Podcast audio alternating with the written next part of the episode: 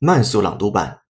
Can the company that transformed Volvo finally make the flying car a reality?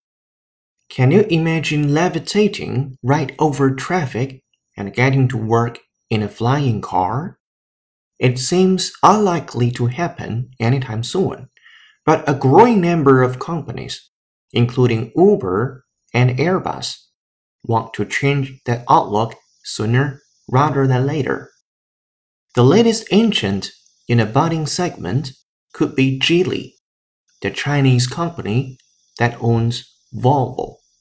Geely recently agreed to purchase Terrafugia, according to the South China Morning Post. The startup was founded by a group of five Massachusetts Institute of Technology graduates. Since its inception in 2006, Terrafugia's sole mission has been to make flying cars a reality and bring them to the masses with a relatively affordable price tag。本期节目就到这里，恭喜你又进步了。